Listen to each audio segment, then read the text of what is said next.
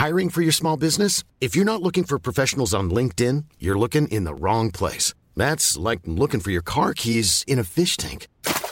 LinkedIn helps you hire professionals you can't find anywhere else, even those who aren't actively searching for a new job but might be open to the perfect role. In a given month, over 70% of LinkedIn users don't even visit other leading job sites. So start looking in the right place. With LinkedIn, you can hire professionals like a professional. Post your free job on linkedin.com slash people today. Burrow is a furniture company known for timeless design and thoughtful construction and free shipping. And that extends to their outdoor collection. Their outdoor furniture is built to withstand the elements, featuring rust-proof stainless steel hardware, weather-ready teak, and quick-dry foam cushions. For Memorial Day, get 15% off your Burrow purchase at burrow.com slash ACAST and up to 25% off outdoor. That's up to 25% off outdoor furniture at burrow.com slash ACAST. Hey, it's Danny Pellegrino from Everything Iconic. Ready to upgrade your style game without blowing your budget? Check out Quince. They've got all the good stuff, shirts and polos, activewear, and fine leather goods, all at 50 to 80% less than other high-end brands. And the best part? They're all about safe, ethical, and responsible manufacturing. Get that luxury vibe without the luxury price tag. Hit up quince.com slash upgrade for free shipping and 365-day returns on your next order. That's quince.com slash upgrade.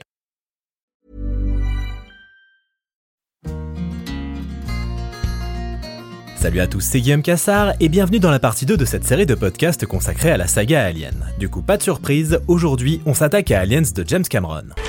from her.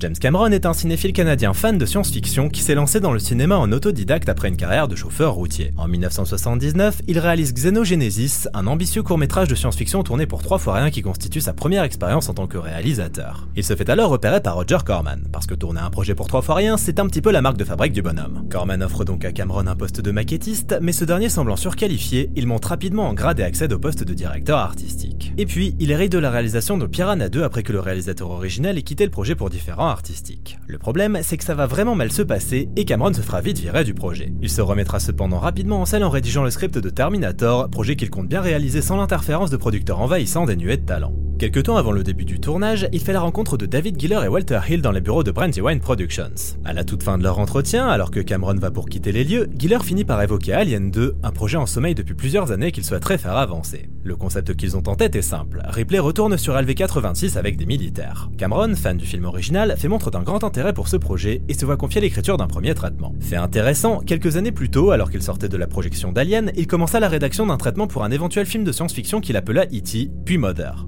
Ouais, Spielberg est passé par là. Il en recyclera presque toutes les idées dans son traitement pour Aliens avec un S, soulignant la pluralité de la menace. Un titre qui annonce donc une suite reprenant des éléments du premier opus, tout en allant beaucoup plus loin en termes d'échelle. Et en effet, Cameron a de grosses ambitions pour cette suite. Il veut s'affranchir de l'ombre du premier film et faire un film de guerre dans l'espace. Le traitement d'une quarantaine de pages qu'il rédige en à peine quelques jours enthousiasme Giller et Hill qui s'empressent de coller leur nom dessus pour toucher un chèque de la Fox. Une vilaine habitude apparemment. Sauf que la Fox est pas plus emballée que ça. Mais et Hill, eux, ils y croient dur comme fer et chargent donc Cameron de l'écriture du scénario. Le même jour, il hérite également de la rédaction de Rambo 2, mais il doit aussi peaufiner le script de son Terminator, dont le tournage démarra trois mois plus tard. Dans le jargon, on appelle ça avoir du pain sur la planche, ou être dans la merde.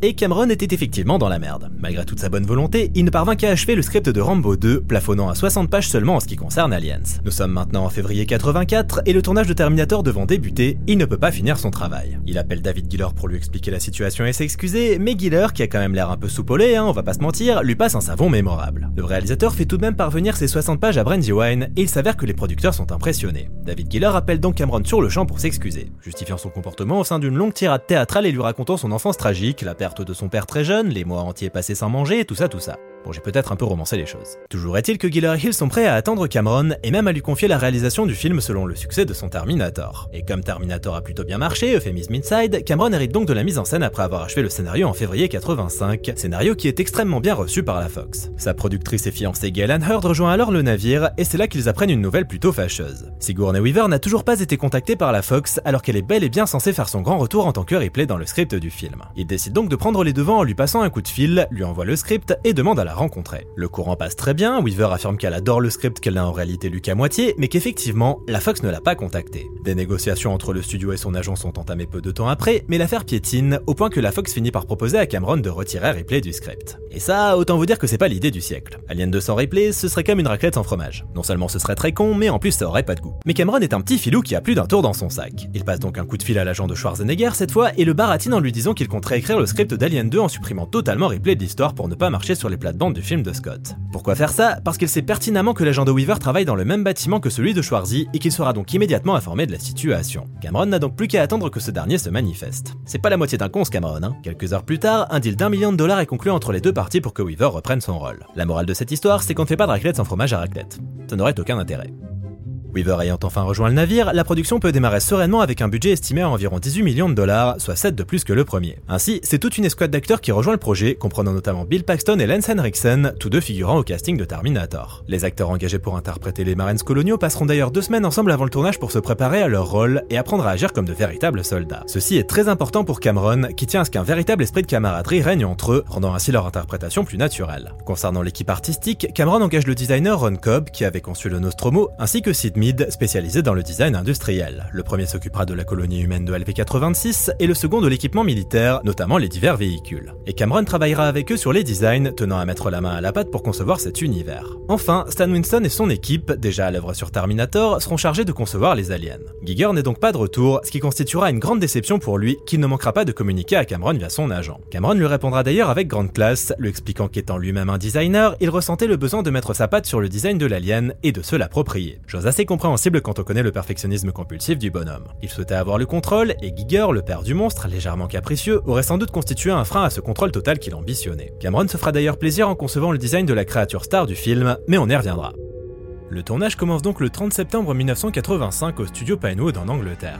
Et si le tournage du premier film avait été relativement compliqué, dites-vous que c'est rien à côté de celui-là. En effet, pour Cameron, la pression est intense. Il ne dispose que de 12 semaines pour tourner un film extrêmement complexe et chaque seconde de chaque jour compte. Là où ça se gâte, c'est que le fonctionnement de l'équipe anglaise ne l'aide en rien à aller vite. Pour résumer, une journée de travail comprend deux fois 4 heures entrecoupées de la pause déjeuner. Ceci est trop peu pour Cameron qui tient à ce que ses plans soient parfaits, faisant par conséquent durer les journées de travail jusqu'à 12 heures au lieu des 8 syndicales. Mais la goutte de thé qui va faire déborder la théière, ce sont les pauses thé et café qui ont lieu pendant les heures de tournage. Pendant l'une de ces pauses, Cameron, excédé, finira par renverser le chariot de thé et de café, s'acharnant dessus à coups de pied devant l'équipe choquée. Et comme si ça ne suffisait pas, Derek Cracknell, le premier assistant réalisateur, censé être le plus proche collaborateur de Cameron sur le projet, ne prend pas son parti. Cameron pète un câble et vire Cracknell, ce qui entraîne la grève de toute l'équipe anglaise. Dure journée.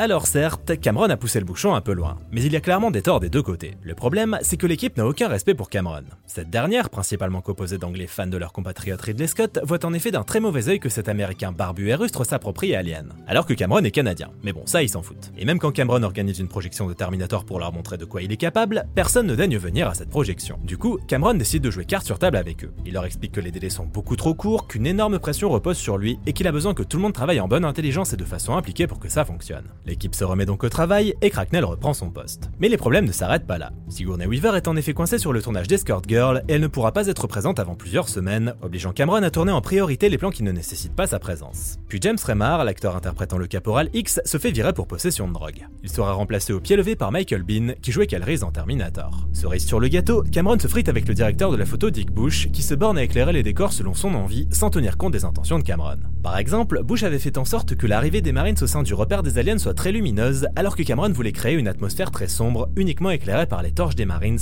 pour instaurer tension et suspense. Dick Bush finira donc par quitter le projet également, et sera quant à lui remplacé par Adrian Biddle, qui officiait en tant qu'opérateur caméra sur Alien.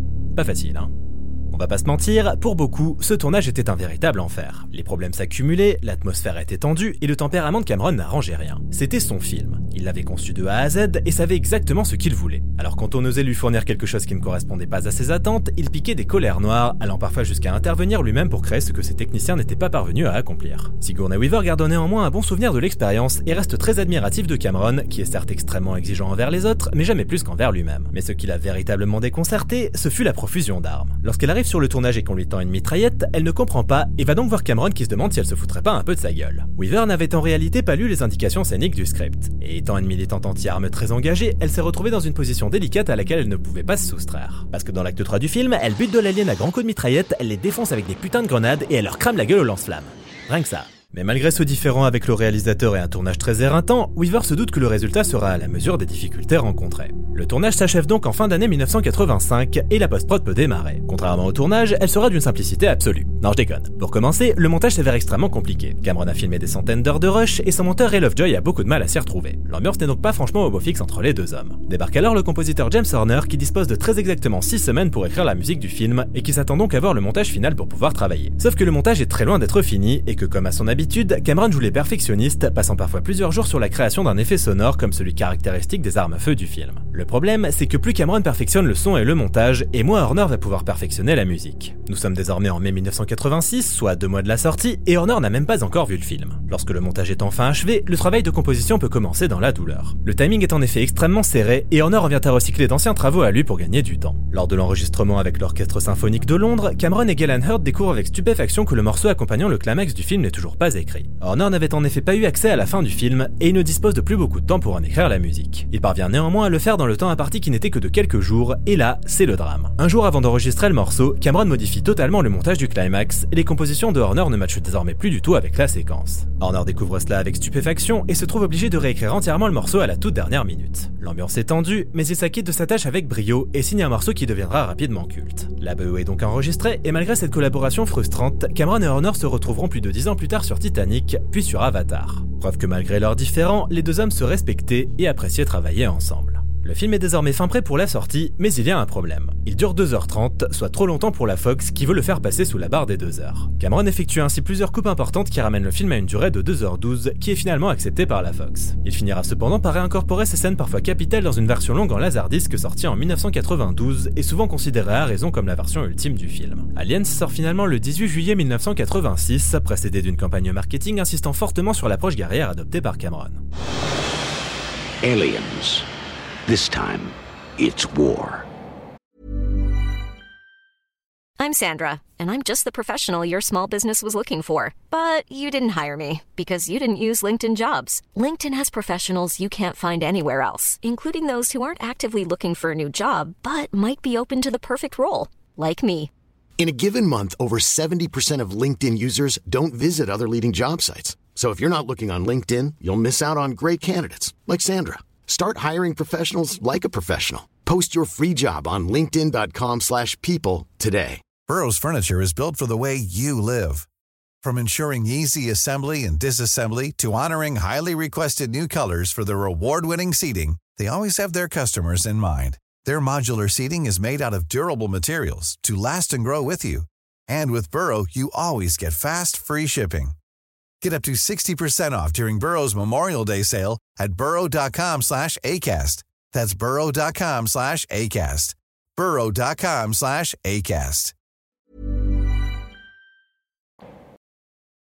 À sa sortie, Aliens est un succès fou. Riche en sensations fortes, le film enchaîne les scènes d'anthologie et le public en redemande. Cameron a réussi son coup et pour son budget de 18 millions de dollars, Aliens en rapporte plus de 130 et obtient 7 nominations aux Oscars. Le film semble démarrer juste après la fin du précédent, où l'on retrouve Ripley, toujours en hyper-sommeil, dans la capsule de sauvetage du Nostromo. Sauf qu'à son réveil dans une station spatiale près de la Terre, on lui apprend qu'elle a en réalité passé 57 ans dans l'espace. Elle s'explique alors sur les raisons qui l'ont poussé à activer l'autodestruction du Nostromo, mais la compagnie, que Cameron a nommée Weyland Yutani, ne prend pas son histoire au sérieux et lui retire sa licence de pilote. Elle apprend ensuite qu'une colonie humaine s'est établie sur LV-86 et que tout s'y passe très bien. Sauf que quelques semaines plus tard, la colonie ne donne plus aucune nouvelle. Carter Burke, un employé de la Weyland qui a plus ou moins encadré Ripley depuis son retour, lui propose alors de retourner là-bas avec une escouade de Marines en tant que consultante. D'abord réticente, elle finit néanmoins par accepter. Une fois sur place, ils réalisent bien vite qu'ils arrivent après le massacre. Il ne reste en effet plus qu'une survivante, Newt, une enfant d'une dizaine d'années. Pour Ripley, le cauchemar est sur le point de recommencer. Aliens fait partie du cercle très fermé des suites particulièrement réussies, et ce pour pas mal de raisons différentes. Déjà, en comparaison avec le premier film, c'est le jour et la nuit. Et ça, c'est très intelligent parce que ça évite les redites et le symptôme le même en moins bien. Alien était un film reposant essentiellement sur le suspense. Le rythme était relativement lent et le but, c'était de faire peur. Alien, c'est quant à lui un pur film d'action, même s'il prend également le temps de faire monter le suspense avant que la première créature n'apparaisse à l'écran. Mais une fois que l'action démarre, elle ne s'arrête plus. On pourra bien sûr se plaindre de ce changement de ton qui résulte en un film beaucoup moins subtil subtil et élégant que le précédent, mais la maîtrise de Cameron est telle qu'on ne peut que se laisser embarquer dans ce divertissement de première catégorie. Si Alien proposait le top du top en termes de suspense, Aliens propose quant à lui le top du top en termes d'action. Visuellement, le film reste très impressionnant encore aujourd'hui. C'est un festival d'effets spéciaux et de pyrotechnie. La photographie est soignée, les décors sont extra et la direction artistique se montre cohérente et respectueuse vis-à-vis du film précédent. Concernant les aliens, leur design a été légèrement modifié, notamment au niveau du dôme translucide qui recouvrait le crâne de la créature dans le film précédent. Il a maintenant disparu, mettant à nu les aspérités du crâne. Je dois cependant avouer que je trouve que les aliens sont moins mis en valeur dans cet opus comparé au précédent film et que Cameron ne les filme pas aussi bien que Scott. Par contre, la grosse nouveauté du film, c'est la reine alien. Et en ce qui la concerne, c'est une réussite totale. Son design signé Cameron est absolument parfait dans la droite lignée des créations de Giger, et les effets spéciaux qui lui donnent vie sont criants de vérité. Le génial Stan Winston est aux commandes et ça se ressent. La reine est impressionnante de réalisme et n'a pas à rougir face aux effets spéciaux d'aujourd'hui. L'ultime morceau de bravoure du film, le combat entre Ripley qui pilote le robot de charge et la reine alien, est d'ailleurs une véritable séquence d'anthologie qui n'a pas pris une ride.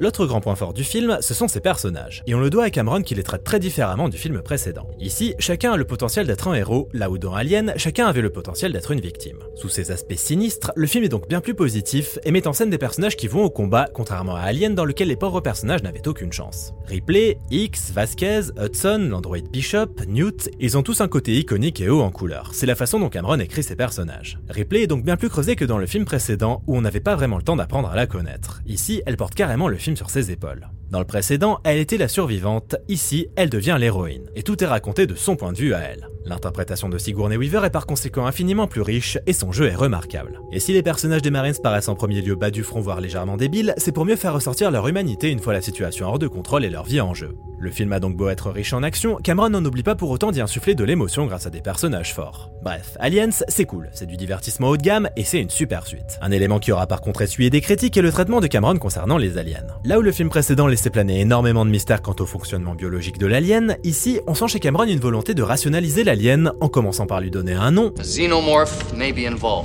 puis en lui attribuant un comportement assimilable à celui d'un insecte. Les aliens vivent dans une sorte de ruche, obéissent à une reine, la reine pond des œufs, c'est un schéma humainement concevable et qui éclipse par conséquent le côté mystérieux et inexplicable de l'alien dans le premier opus. Alien c'est donc un film plus facile d'accès, dans lequel on ne retrouve pas forcément tous les thèmes abordés dans le précédent, notamment les métaphores sexuelles. Mais ça ne veut pas dire pour autant qu'Aliens n'a rien à dire thématiquement parlant. Le parallèle le plus intéressant que l'on peut dresser sur le film concerne la guerre du Vietnam. Au moment de la sortie du film, en 86, la guerre du Vietnam, achevée depuis 11 ans, est encore dans toutes les mémoires.